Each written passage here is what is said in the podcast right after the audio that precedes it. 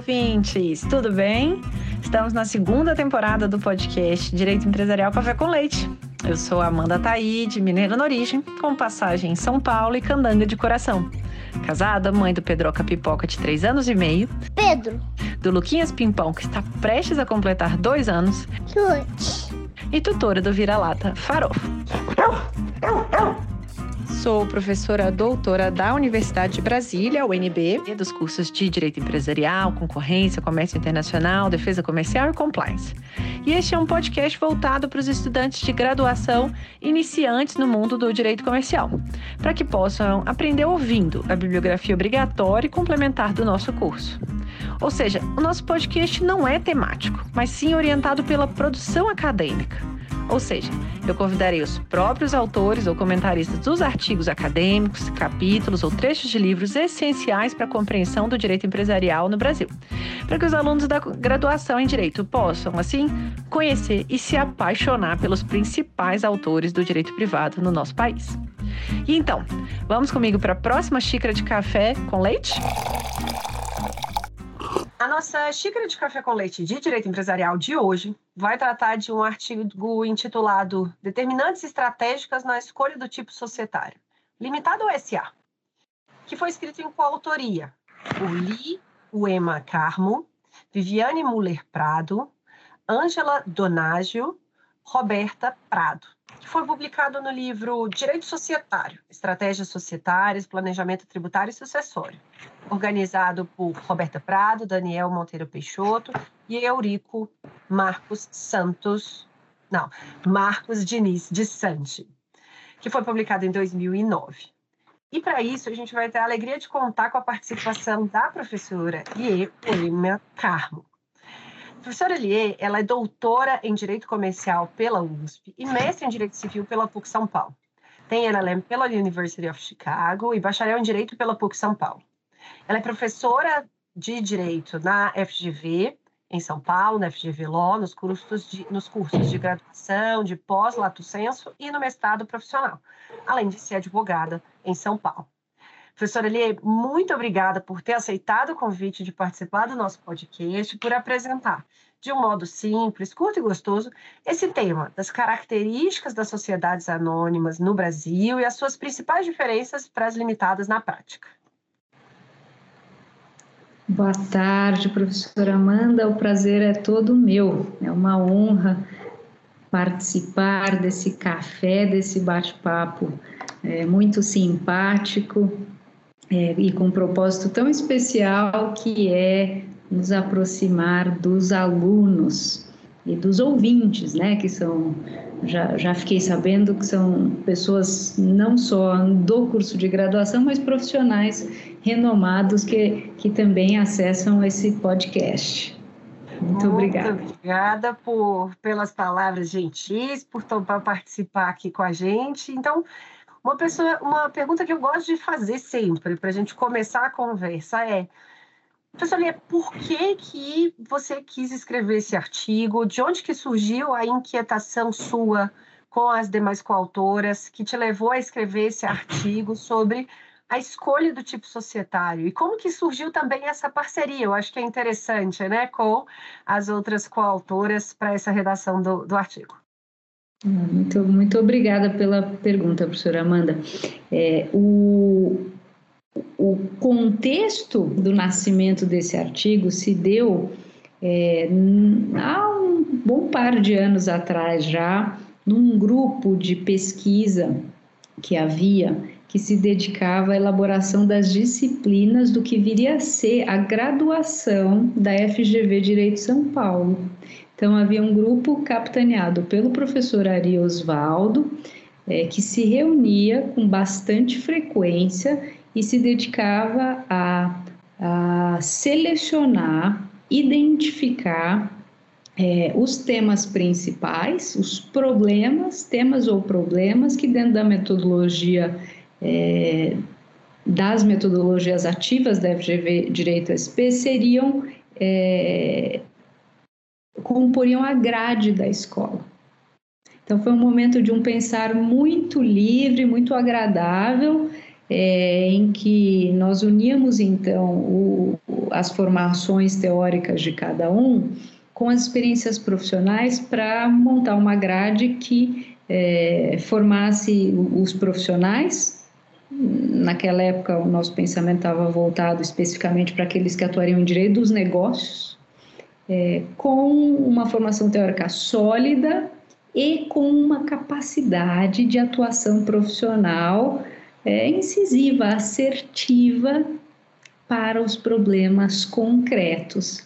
E dentro desse contexto, um pedaço da discussão é, e essa inquietação que ela, que ela, acho que de uma certa forma ela, ela estava muito presente em mim, era perceber que muitos daqueles que tinham, estavam tendo um primeiro acesso ao direito societário na prática tinham dificuldade, é, eu brinco de descer o degrau entre teoria e vida real e também entre teoria e é, dogmática e vida real.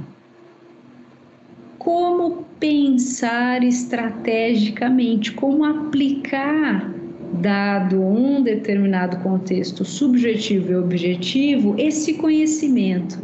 Era essa a, a, a pretensão que nós tínhamos à época de, de apresentar para aquele é, que chegava ao universo do direito societário algo que era é, ensinado. Eu sempre disse que o direito societário ele é ensinado dentro dos escritórios especializados, ele é muito ensinado. E esse era um dos objetivos nossos também dentro da escola, era, era superar isso, trazer um pedaço dentro daquilo que era pertinente, porque nem tudo era apropriado para a gente, é, para a sala de aula. E uma das, isso a gente tem, eu leciono isso dentro da escola até hoje, a clínica de direito dos negócios, que, dentre outras funções, quer ensinar o pensar como um advogado de questões complexas. Como, como que esse advogado é, articula o conhecimento na vida real. E esse aqui é o contexto do texto, especificamente sobre é, a escolha dos tipos. e também, óbvio, porque a gente percebia que dentro dos, dos uh, litígios da vida prática, ou é, das discordâncias, das desavenças entre, entre os sócios, um pedaço é, tinha por origem a inadequação do tipo societário, é, por assim dizer, à, à realidade daquela relação. Né? Então, esses foram os, os, os motivos do, da, da escolha desse tema para o artigo. Bacana demais essa perspectiva concreta, né, de aplicação da teoria geral, da importância da teoria geral, da importância dos fundamentos da análise aí da, do direito societário e, obviamente, da aplicação concreta. Então, super interessante. E para a gente começar a esquentar os motores, vamos dizer, se você puder apresentar, então, professor Lê, o que, que, seriam, então, as principais características, em grandes linhas, né, de, do que, que seria uma sociedade limitada, do que, que seria uma sociedade anônima, para a gente poder primeiro tatear o tema para depois a gente ir e tentar identificar né, essas determinantes estratégicas. Vamos primeiro para a floresta para depois a gente ir para a árvore. E para árvore, muito bom. Eu, eu, gosto dessa abordagem, viu, professora Amanda? Eu gosto da abordagem do macro para o micro e depois né, de ficar testando as soluções dentro dessas, desses graus diferentes aí de generalidade e abstração. Eu começaria é, pelo, pelo mais abstrato, né? A, a limitada, e eu vou fazer uma confissão aqui que talvez revele, não sei se é a minha idade, mas talvez a experiência profissional. É, eu gosto muito do tipo societário, mas eu confesso que eu gostava mais. Eu sou um pouco saudosista do código antigo, porque é, no regramento anterior havia de forma um pouco, ah, um pouco não, bastante mais ampliada uma das características do tipo societário da, da, da, da empresária limitada, limitada empresária, que é a flexibilidade. Essa flexibilidade hoje, no, nos contornos atuais do regime, ela foi um tanto quanto é, endurecida por regras específicas. É, acho que daí a gente vai, pode, podemos falar daqui a, um pouco, daqui a pouco um pouco mais sobre isso. É, os determinantes da escolha, como, como antecipado, eles é, levam em conta né, o contexto subjetivo dos envolvidos, o objetivo é, de objeto social, mercado, expectativas, projeções é, e também o tempo, a passagem do tempo, o efeito do tempo que é, é indissociável da vida humana e das relações, das modificações aí, inclusive subjetivas. É, e a limitada, ela tinha essa, essa característica de flexibilização, é, de regras é, construídas pelas, pelos sócios, no, no caso concreto, com menos é, imposições é, ou, ou regras supletivas pré-determinadas pelo código. E, e essa flexibilidade ela era muito rica nos desenhos e permitia uma acomodação de interesses muito variados é, de sócios com horizontes temporais diferentes, com intenções é, de investimento diferentes. É, e esse, essa riqueza, diria, é, se perdeu. É uma riqueza que estava no campo da autonomia privada, que continua aí, mas o campo da autonomia é, ele restou reduzido por força do código. Então, essa, essa grande beleza da, da, da, flexibilidade da limitada. Todavia, ela tem algumas que são inegáveis é, ante, por exemplo, o estágio de desenvolvimento da sociedade. Se é uma sociedade que está começando a sua vida, é, para ela e para horizontes de break-even, é, um pouco mais longos, custos, de uma forma geral, é, precisam ser mitigados. Né? Então, como a limitada ela é, tem um conjunto menor de exigências e é, de custos, é, de, de, publicação, por exemplo, ela acaba sendo uma opção para sociedades que é, têm um break-even, por exemplo, alongado no tempo. Um, os quóruns, então, que estão nesse conjunto de restrições da autonomia privada, no intuito de proteger, o legislador acabou optando por elevar é, alguns quóruns, e quóruns que não podem ser alterados, eles podem ser majorados, mas nunca reduzidos. É, e esses quóruns, por exemplo, o quórum de 75% para qualquer alteração é, do contrato social é um quórum que é, ele não induz a determinados comportamentos num determinado grupo de sócios, ou ele induz né, a, a, a formação de blocos de 75 e que não é exatamente o ideal em determinadas conformações societárias. Então, esse aqui é um pedaço do, é, do conjunto de, de, de desvantagens, aqui eu estou fazendo de uma forma muito simplificada, da, da limitada. De todo modo, ainda assim, é, o campo residual do exercício da autonomia privada ele é grande para toda a parte de administração, é, e isso é, é bastante importante, especialmente para um, um conjunto de investidores com algumas características que querem é, replicar numa estrutura com mais eficiente do ponto de vista de custos, mas querem replicar é, é, estruturas de governança importantes para eles, como por exemplo é, fundos de, de, de, de, venture capital ou de private equity para companhias que ainda não, não estão no, no ponto de, de, de abertura de capital, etc., estão em, maturação. É, para essas é especialmente importante que alguns investidores contem com um conjunto de proteções, normalmente via é, estruturas de governança. É, então, a, a, limitada ela vai, ela atende bem a, a, a esse, esse perfil. Eu já, acho que no começo da minha fala, eu já sinalizei um viés muito claro que eu tenho pela SA.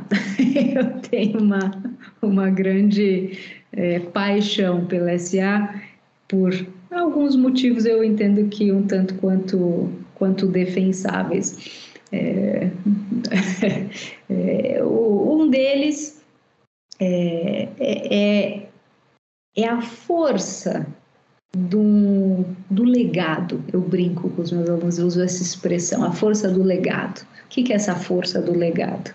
É uma lei de 1976, testada na história econômica, social, jurídico-política brasileira por todas essas décadas, com o Brasil com diversas conformações de desenvolvimento econômico.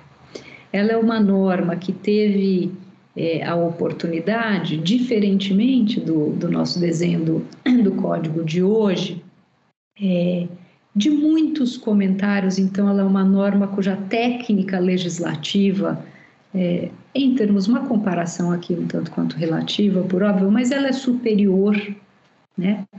É, e por força também da sua idade e da oportunidade que foi dada para a sociedade democrática debater a respeito dela e pelo tempo de vida, é, existe então uma, uma formação é, doutrinária, eu diria que mais substancial do que aquela que existe em relação à limitada, é, a campos muito sensíveis aqui, eu estou já aqui no, na minha paixão teórica também, né? Que já foram muito bem tratados na, na SA, enquanto que a limitada ela ainda carece é, de uma reflexão mais aprofundada, mais crítica, mais atualizada sobre alguns pontos. E o recurso que, que o, o legislador determina aí na regra de FOA as normas da sociedade simples, é, ele me parece, com, com, com todo respeito e salvo o melhor juízo, ele me parece um tanto quanto é, desconectado da utilização atual da empresária limitada. Se houvesse para ter algum recurso, que esse recurso fosse feito ao tipo societário, mas dado as práticas é, empresariais, né? Só para não usar a expressão mercantil aqui, ou mercantis. É, e por isso que é, hoje eu continuo ainda tendo uma preferência para é, o, o, tipo o tipo societário DSA, porque ele tem um respaldo doutrinário. É, sem dúvida, a gente tem obras maravilhosas a respeito das limitadas, né? É, é, é inegável isso, mas para o professor Egberto, do professor Valdeci Lucena, que são obras clássicas, eu diria, são obras que todo mundo que gosta de societário tem que ter do lado, ter na cabeceira, né? É, é, e tem obras, sem dúvida, mais atuais, tem todos os cursos, que são cursos muito importantes hoje, que são muito úteis é, para o profissional, como, por exemplo, o curso do professor Fábio, é, Fábio Lhoa. Mas existem todas aquelas obras da época é, da, da promulgação da lei, em 76, é, que construíram aí, diria, alguns pilares para o pensamento, para a formação do advogado de direito societário é, obra do professor Modesto Carvalhosa, sem dúvida. É, a obra que para mim é um, uma das minhas favoritas, tenho paixão por essa obra. Pouco, acho que nunca mais foi é uma obra esgotada, que é a obra do professor Zé Alexandre Travaes Guerreiro e do professor Egberto, em coautoria com o professor Egberto Lacerda Teixeira. Ah, um pouco recentemente, acho que, salvo engano, na última década, tem uma publica... tem duas obras clássicas, desculpa, antes de falar dessa mais recente, tem a do próprio professor ah, Lamy e do Bulhões Pedreira, da Lei das SAs, é, e mais recentemente, os pais da lei, o Bulhões Pedreira e o Lamy, organizaram uma obra muito importante também chamada Direito das Companhias, com vários autores de renome, vários autores extremamente importantes é, e que e que no seu conjunto constituem um material, eu diria um tanto quanto sublime das bases do, do direito das companhias. É, é, essa, esse apoio que o profissional tem, que o operador, que o intérprete tem e que também o, o jurista tem de um modo geral, é, ele, ele, ele, eu acho que é o, para usar uma palavra aqui da moda, ele é um game changer para o pensar e para a segurança jurídica também, por que não? Ante o exame de uma situação em concreto, a é, discussões que existem, por exemplo, dentro do universo das limitadas, é, que esse tema fica ainda é, com uma certa. Em que, em que nós, não, nós não encontramos o apoio doutrinário, às vezes, suficiente que poderia haver, tá? Eu acho que esse é um cotejo importante.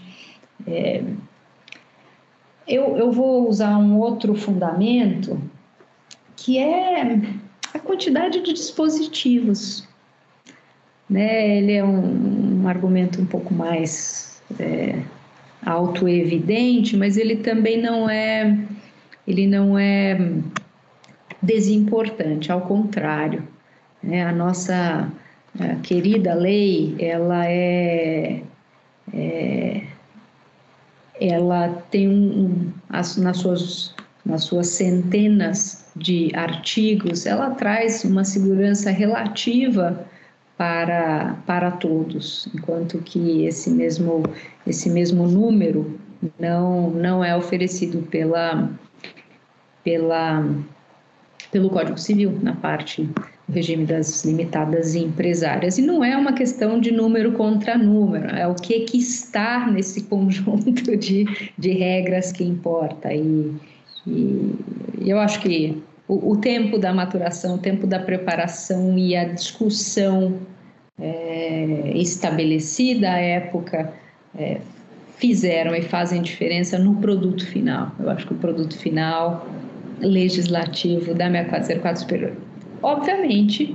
que este produto foi trabalhado e é trabalhado na evolução do direito, né?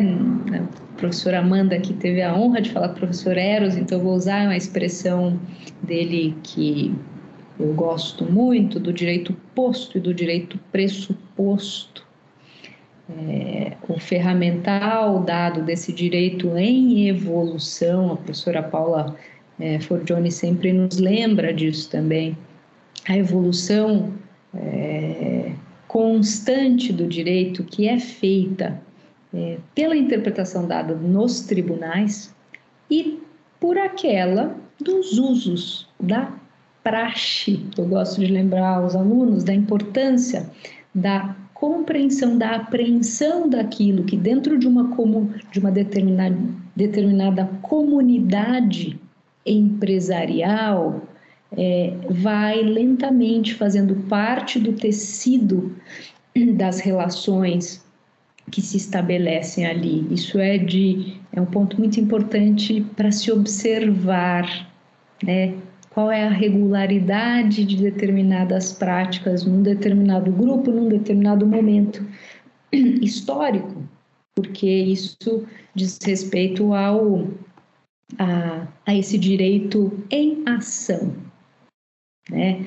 É, e a 6404, toda a parte da, da, da lei do direito das companhias, encontrou um solo fértil de discussão nos tribunais brasileiros ao longo desses muitos anos. Também tem a oportunidade de ser um tema aí num recorte mais específico de companhias abertas dentro do universo da CVM também, é, com um grande benefício é, e para a felicidade de todos nós que podemos observar os produtos, né, o teor das decisões. Então, esse conjunto de, de, do direito posto e do direito pressuposto é, da, da, da 6404 é, é, é especialmente rico. Então, eu diria que apesar de haver, de fato, custos um pouco mais elevados, a depender da maturidade da sociedade, do perfil dos é, acionistas, é, daquilo que se pode esperar razoavelmente, legitimamente, do, do desenrolar é, das decisões e das deliberações tomadas naquele âmbito é, específico pelo grupo de de, de acionistas. Exemplo, é, é de se esperar que haja um, uma belicosidade ou uma potencial, uma palavra que eu prefiro aqui, desinteligência entre os sócios. Os tipos societários têm é, é, regras, proteções, é, direitos diferentes e as escolhas é, os determinantes entre os tipos eles levam isso em consideração. É, o rompimento do vínculo societário ele varia a depender do tipo, né? Então vou dar um exemplo mais é, direto aqui: a exclusão. Não existe possibilidade de exclusão dentro é, da sociedade por ações. E é, existe uma regra, em contrapartida, existe uma regra muito clara é, no, no tipo da limitada, né? É, mas a criatividade do profissional é, atua em societário e a experiência também já, já, já, já o leva a construir soluções que, eventualmente, por exemplo, suprem essa falta. Né? a, a, a criação de opções, por exemplo, de compra ou de venda, para se resolver a questão, vou chamar entre aspas aqui, a questão da exclusão, sobre a inexistência de um jeito que existe legal. Por outro lado, você precisa construir todo, todo o conceito do que seria a justa causa, das bases econômico-financeiras da, da saída forçada, né, ou do exercício aí voluntário é, desse direito potestativo que é criado via opção. É, por isso que é, a gente pode olhar para também, fora um, um, ponto como um custo, que é um pouco maior, que é, não, não diria que é, que é superável pela criatividade dos profissionais, mas todos, virtualmente todos os demais, é, é possível fazer uma escolha e se achar uma solução dentro do, da regularidade aqui do, do nosso ordenamento, né? Mas de, de fato há peculiaridades de um tipo que não existem é, no outro é, e que são também um tanto quanto importantes, né? Um, um, outro exemplo aqui relevante é, é na sociedade por ações, é, é muito importante a estabilidade é, do capital. Esse é um tema antigo, né, desde os dos estudos é, sobre capital social, é muito importante a estabilidade do capital social. O que é que dá ao acionista o direito de sair? A, a, doutrina americana usa uma expressão, usa uma expressão que, que eu gosto, porque ela é autoexplicativa, fala apenas mudanças fundamentais dão o direito de saída. Esse é o jeito mais simples de se explicar uh, o direito de recesso dentro da 6404. Né? Então, quando é que aquele acionista pode sair? Quando acontece algum evento muito significativo que que é capaz de alterar os fundamentos da decisão dele de investir, da decisão tomada no momento do investimento. Então, é uma mudança no objeto social. O investidor toma decisão porque ele quer investir, por exemplo, no mercado de semicondutores. De repente, aquela companhia muda o objeto social e sai de semicondutores e vai para data centers. É, continua no universo de tecnologia, mas teve uma mudança significativa. Isso dá o direito dele é, de sair. É, a 6404, por óbvio, teve que ser adaptada para não uh, não causar incentivos perversos dentro de um outro universo, dentro de um universo específico que é regulado por ela, que é o de companhias abertas, então tem um regime específico dentro é, da combinação dos artigos 136 e 137 para o direito de recesso, né, em vista de, de liquidez, negociação de determinados tipos de papel, mas só que essa, essas mudanças fundamentais que permitem. E por que isso? É, decisão essa que, inclusive, pode ser revista pelos administradores ante o volume de acionistas que queiram é, que se manifestem dentro do prazo legal pelo recesso. É, essa a consequência do exercício de, recesso é a companhia ter que desembolsar recursos para é, esses acionistas, para pagar o direito de recesso, com balanço especial, né, nos termos da lei. Mas, de todo modo, é uma saída de recursos é, que costuma ser ou potencialmente pode ser relevante num país como o nosso, em que o acesso ao capital, acesso ao crédito tem determinadas características e o custo é, de capital é elevado. Então, o impacto do direito de recesso ele não é trivial para a companhia, por óbvio, ele não vai ser para aqueles acionistas que ficam. É, ele só pode acontecer, ele só pode acontecer num cenário é, de uma mudança muito importante.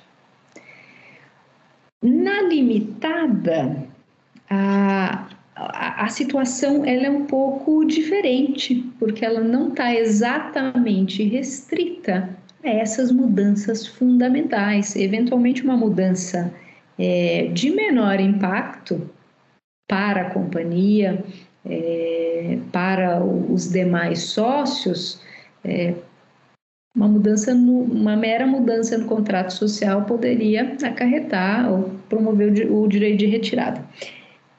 E, ao lado disso, existe é, toda uma discussão, daí uma ampla e farta jurisprudência sobre o, o, o rompimento unilateral do vínculo por quebra de afexo. Então, a, a limitada, gente. É, uma das características reconhecidas dela é uma relativa instabilidade potencial potencial porque o, a permissão está dentro do é, dentro do seu regime jurídico. É, então essa grande permissão que fica pairando na vida da, das limitadas, que é o rompimento do, do, do da, da FEX, com a ressalva aqui, né, ao artigo do professor Erasmo Valadão e Marcelo von Adamek, grandes mestres, né, que já trataram é, da, da, perda de fundamento desse, desse conceito, mas que ainda, mas que ainda é um tema que, que persiste aqui. na, na, na vida prática e na vida dos tribunais. É, então, o rol das SAs para para fingir estabilidade, as causas é um tanto quanto menor. E isso é bom para aquelas sociedades que, especialmente aquelas sociedades que são de capital intensivo, que precisam do capital inicial, que precisam dos aportes em determinados períodos, não serem surpreendidas com um, um alguém levantando a mão, né, na expressão aqui é, de hoje, dos tempos de hoje, pedindo para sair. Né? A, a SA não permite essa, essa um, um, exercício de direito dessa natureza, salvo no seu rol fechado é, de, de, de mudanças, de alterações fundamentais. Então, acho que essa, essa estabilidade, então eu diria que é uma estabilidade econômica e uma estabilidade jurídica é, do corpo, do corpus juris é, como um todo, que me levam aí a, a, a ter uma queda. Estou brincando aqui pela, pela SA. A gente teve um episódio anterior comentando esse artigo do professor Erasmo com o, Marcelo Adamec, o professor Adamec que fez aí a, a, a, apresentação do artigo, então interessante. A gente teve também um, episódios anteriores comentando justamente essa, as consequências práticas né, desse direito potestativo de retirada, basicamente, dos sócios nas limitadas e das dificuldades né, que isso acaba sendo implementado é, para o andamento, né, a continuidade da atividade. Mas para a gente é, continuar entendendo aí o artigo dessas determinantes estratégicas, né, da escolha do tipo societário. A gente falou da estabilidade do, da SA em comparação com a instabilidade da limitada, então, com os requisitos de solução parcial, de exclusão, de, de, de, retirada dos sócios e também uma parte de custos, né, que na limitada acaba sendo mais uh, elevado do que da limitada. Quais outros elementos que a gente poderia considerar como determinantes estratégicas? Alguma coisa relacionada a direito de família? Algum setor do mercado tem maior propensão ou menor propensão ao tipo societário? é, a existência de aportes de capital, o tamanho do aporte de capital, faz diferença para a gente poder entender? Professora Amanda, é, acho que você tocou nos, nos principais é, determinantes, é, eu diria, para a escolha entre esses dois tipos. É, sem dúvida, é, uma das primeiras perguntas que eu acho que é, fazem parte das perguntas centrais em todo o desenho, é, escolha de tipo societário, quem são, quem serão sócios? Quem são os sócios hoje e quem serão os sócios? É, ou as formas de financiamento da consecução desse objeto social. Né? Essas são, acho que, perguntas muito importantes. Que, em, em, em, português aqui mais é, não jurídico, é, o que essa sociedade vai fazer? Quanto de dinheiro ela precisa para fazer esse ou esses objetos nesse período de tempo? E quem serão os fornecedores de recursos? Os, recursos os fornecedores do financiamento do capital próprio, né, ou do capital de terceiros? Acho que essas são as primeiras perguntas. É, você apontou aí a, os recursos, o aporte de recursos. Então, a depender de quem são é, qual é a contribuição esperada de cada sócio. Há sócios que, dado a, ao, ao seu é, conjunto aí de, de competências e habilidades, eles são sócios que vão tocar o negócio, vão também, vão conjugar a característica de, de sócios administradores. É, e para isso, é, normalmente, esses sócios não costumam ser aqueles que também possuem o capital, então às vezes tem um outro é, a sociedade ela, é, ela resulta da combinação dessas competências e habilidades com alguém que tem o capital tem uma expertise que fornece esse capital, com, já de, entrando desde logo como sócio ou acionista, ou como é, mutuante né, dentro desses desenhos. Isso muda a escolha do tipo? A gente pode começar aqui a, a exercitar um pouco. Muda, porque é, no, no um exemplo, se o capital necessário ele já é elevado e se essa sociedade tem um risco de insucesso, né? É, ou se ela vai ser uma daquelas que vai cair no, no percentual tradicional das sociedades que, que começam aí a, a vida, é, a sua vida negocial e falham. É, é um, o, o tipo societário ele é especialmente importante. Por quê? Porque, como a gente lembra, no tipo societário da da limitada, os sócios respondem por todo o capital não integralizado. A responsabilidade dos sócios ela não fica é, limitada ao capital por ele aportado. Ela é, todos respondem solidariamente pelo capital não integralizado. Então, se é um negócio que desde logo ele envolve é, um, um, um, um capital subscrito de 5 milhões, aqui pelo exemplo, mas o valor aportado vai ser inicial, vai ser só de 500, se ainda existe 4 milhões e meio a serem aportados ao longo de X anos. Né? Esses sócios precisam pensar que, em caso de insucesso, haverá responsabilidade solidária pelos 4 milhões e meio. Então, um sócio aporta tudo, porque ele pode ou é possível, e os outros não, ele pode arcar com esse saldo. Enquanto que na SA o regime é diferente, é limitado ao preço das ações subscritas ou, ou adquiridas. É específico, não existe essa responsabilidade pelo capital não integralizado. Então, esse é um primeiro determinante, né? É, um, uma, uma outra característica, e aqui eu não, não vou entrar, mas a gente poderia fazer aumentar a granularidade do que nós estamos falando, é, tratando ou pensando especificamente dentro de universos específicos, que é o universo de, de startups. Né? Aqui a gente pode usar essa reflexão, mas precisaria adicionar aí algum, algumas é, especificidades. Então, é, então o, o, o recurso, é, o momento da disponibilização dos recursos necessários, vou colocar assim, é um dos determinantes. Um outro determinante, eu diria sem sombra de dúvida, é o perfil dos investidores. Alguns investidores que são um pouco mais é, sofisticados, eles já vão dizer o que eles querem. Eles, alguns dizem, eu não entro em limitada. Né?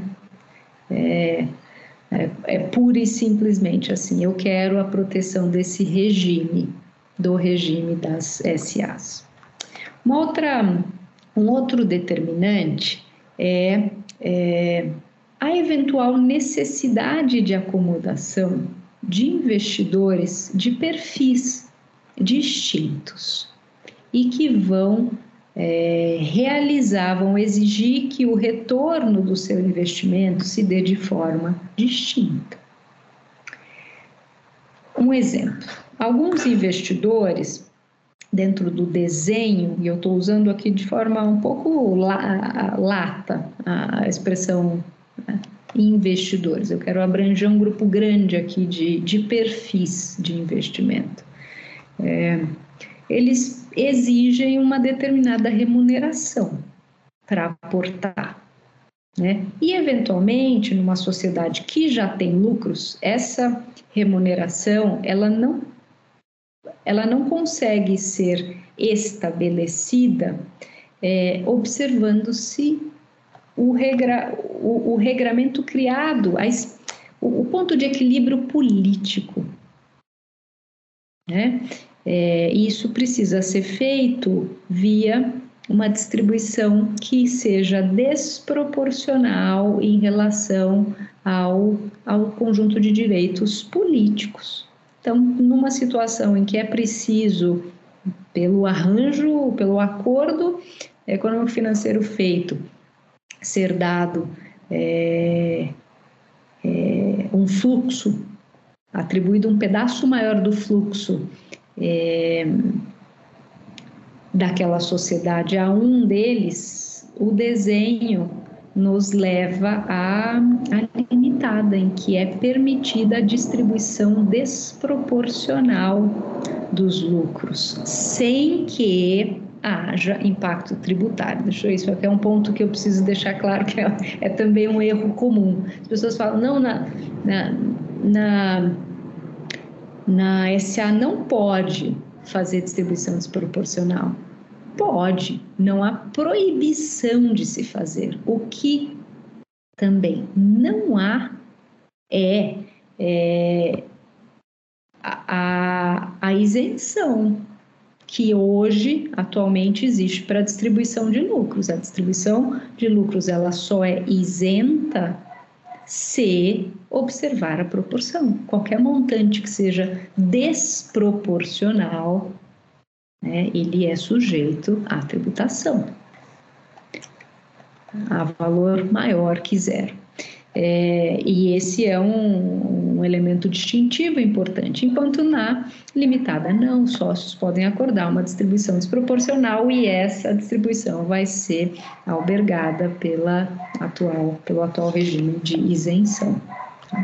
Tem um outro ponto que é importante também, que diz respeito a aportes desproporcionais futuros entre os sócios. Então, vamos imaginar um cenário em que os sócios é, que têm perfis e capacidades, vou chamar aqui capacidades contributivas distintas, é, precisem é, fazer aportes. E esses mesmos sócios entendem que eles não querem alterar o equilíbrio político existente. Então, vamos supor que é, sejam é, três sócios com percentuais absolutamente iguais de participação e um deles eventualmente queira esteja disposto a num aumento de capital diz para a sociedade olha ao invés de é, sociedade ir a mercado e tomar esse financiar com terceiros eu vou aportar mais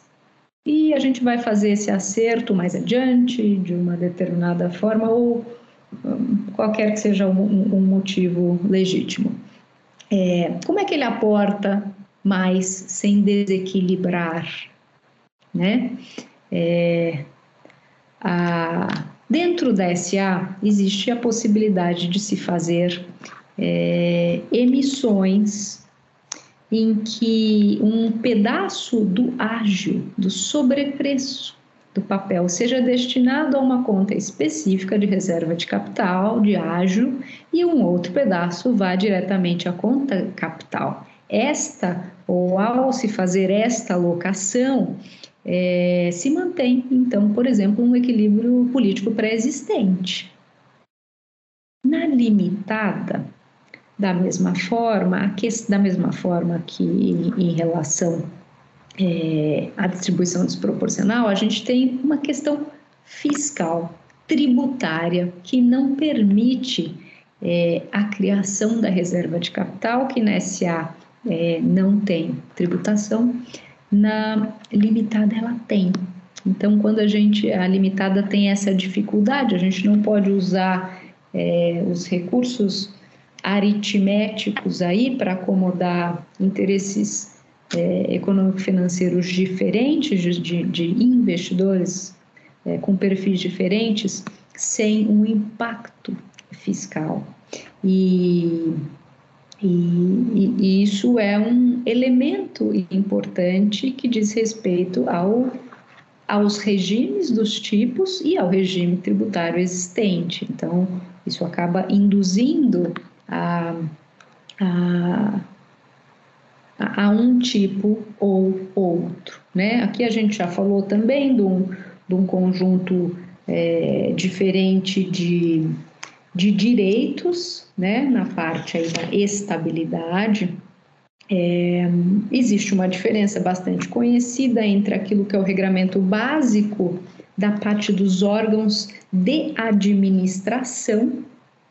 A SA, por sua vez, ela já traz exigências específicas, prazo de mandato mínimo, número mínimo de membros, é, e, a SA, e a limitada, nesse aspecto, ela é mais flexível.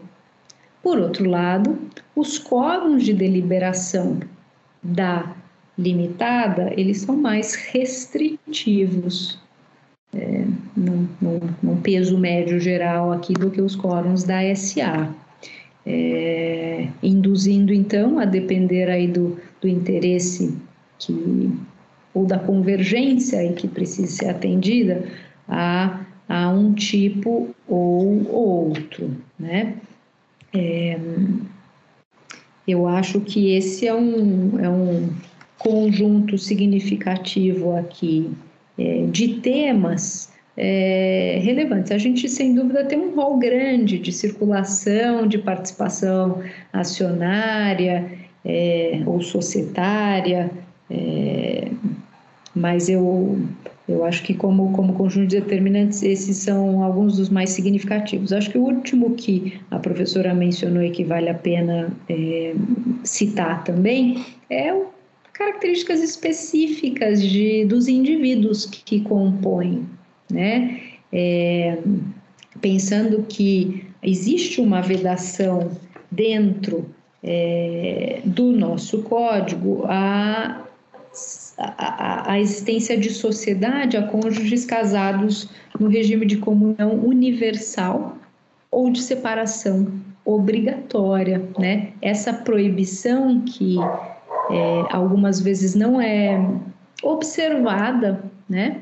É, eu já vi algumas limitadas e, e, a gente não pode negar que há um potencial de consequências graves a isso pela pela falta de identidade de patrimônios aí, né? De, de da autonomia é, patrimonial isso alguns entendem que não existe dentro do regime da sociedade por ações, desde que, por óbvio, não seja uma, uma simulação, né? Óbvio. É, mas é, é, um outro elemento. É, e o passar do tempo, ele também leva a um tipo ou outro, né? É, quando se imagina que dentro das vicissitudes da vida, os sócios casam, separam, têm filhos, há falecimentos, é, todo esse, toda essa alteração natural da ordem natural é, das coisas, ela também é algo a ser computada na escolha do tipo, porque, de novo, a gente volta para os assuntos de, de estabilidade e direitos e deveres. E conjunto de direitos e deveres que, que pode ser é, bem trabalhada por aquele que vai elaborar a documentação societária ou conjunto de documentos societários, né, costuma ser mais um conjunto do que um só, é, e escolher o desenho mais apropriado, dado aquele contexto subjetivo e, e objetivo. Gente percebeu claramente que a escolha não é trivial, ela é, deve envolver necessariamente né, essa demanda dos sócios, a realidade dos sócios, essa vontade. Então, foi muito interessante, com muitas é, acho que com uma visão muito concreta, né, muito prática, eu acho que vem justamente né, da sua experiência acadêmica, da sua experiência profissional, dar essa concretude para os alunos. Tenho certeza que eles conseguiram identificar uma série de questões para poder refletir quanto da escolha e do, do tipo e do tipo societário. E para a gente então caminhar aí para o final da nossa conversa, é, qual que seria então, professora, a sua recomendação para os alunos que é, tenham interesse em estudar, em trabalhar com direito empresarial no Brasil?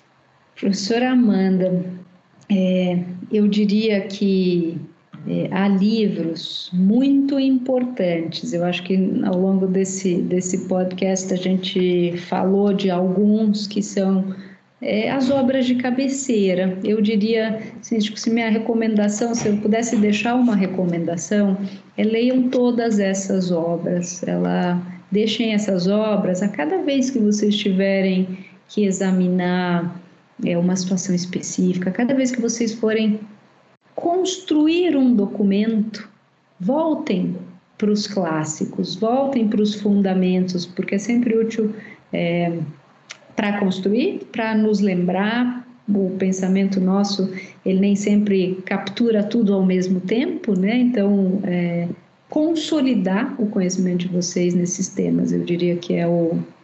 É, é, é essas obras, a leitura dessas obras, o domínio é, do, do, conhecimento que está consubstanciado nelas, é, lhes dará uma formação ímpar. E também agora eu vou somar os podcasts da professora Amanda, porque eu estou vendo que pela turma que vem, é, eu devo ser exceção, são pessoas, só pessoas incríveis. Só complementando aqui esse grupo de estrelas que eu estou tendo a alegria aqui de, de entrevistar. E para a gente fechar, última pergunta, então, da nossa conversa é, qual seria, então, a sua. O que você gostaria de ouvir aqui no podcast nas próximas temporadas? Algum artigo que tenha te marcado, algum livro, algum professor? É, pode ser, é, não necessariamente aquele que escreveu, pode ser algum texto que eu vá entrevistar alguém para comentar aquele tema, para uhum. os alunos ficarem por dentro aí do que passa também na sua cabeça.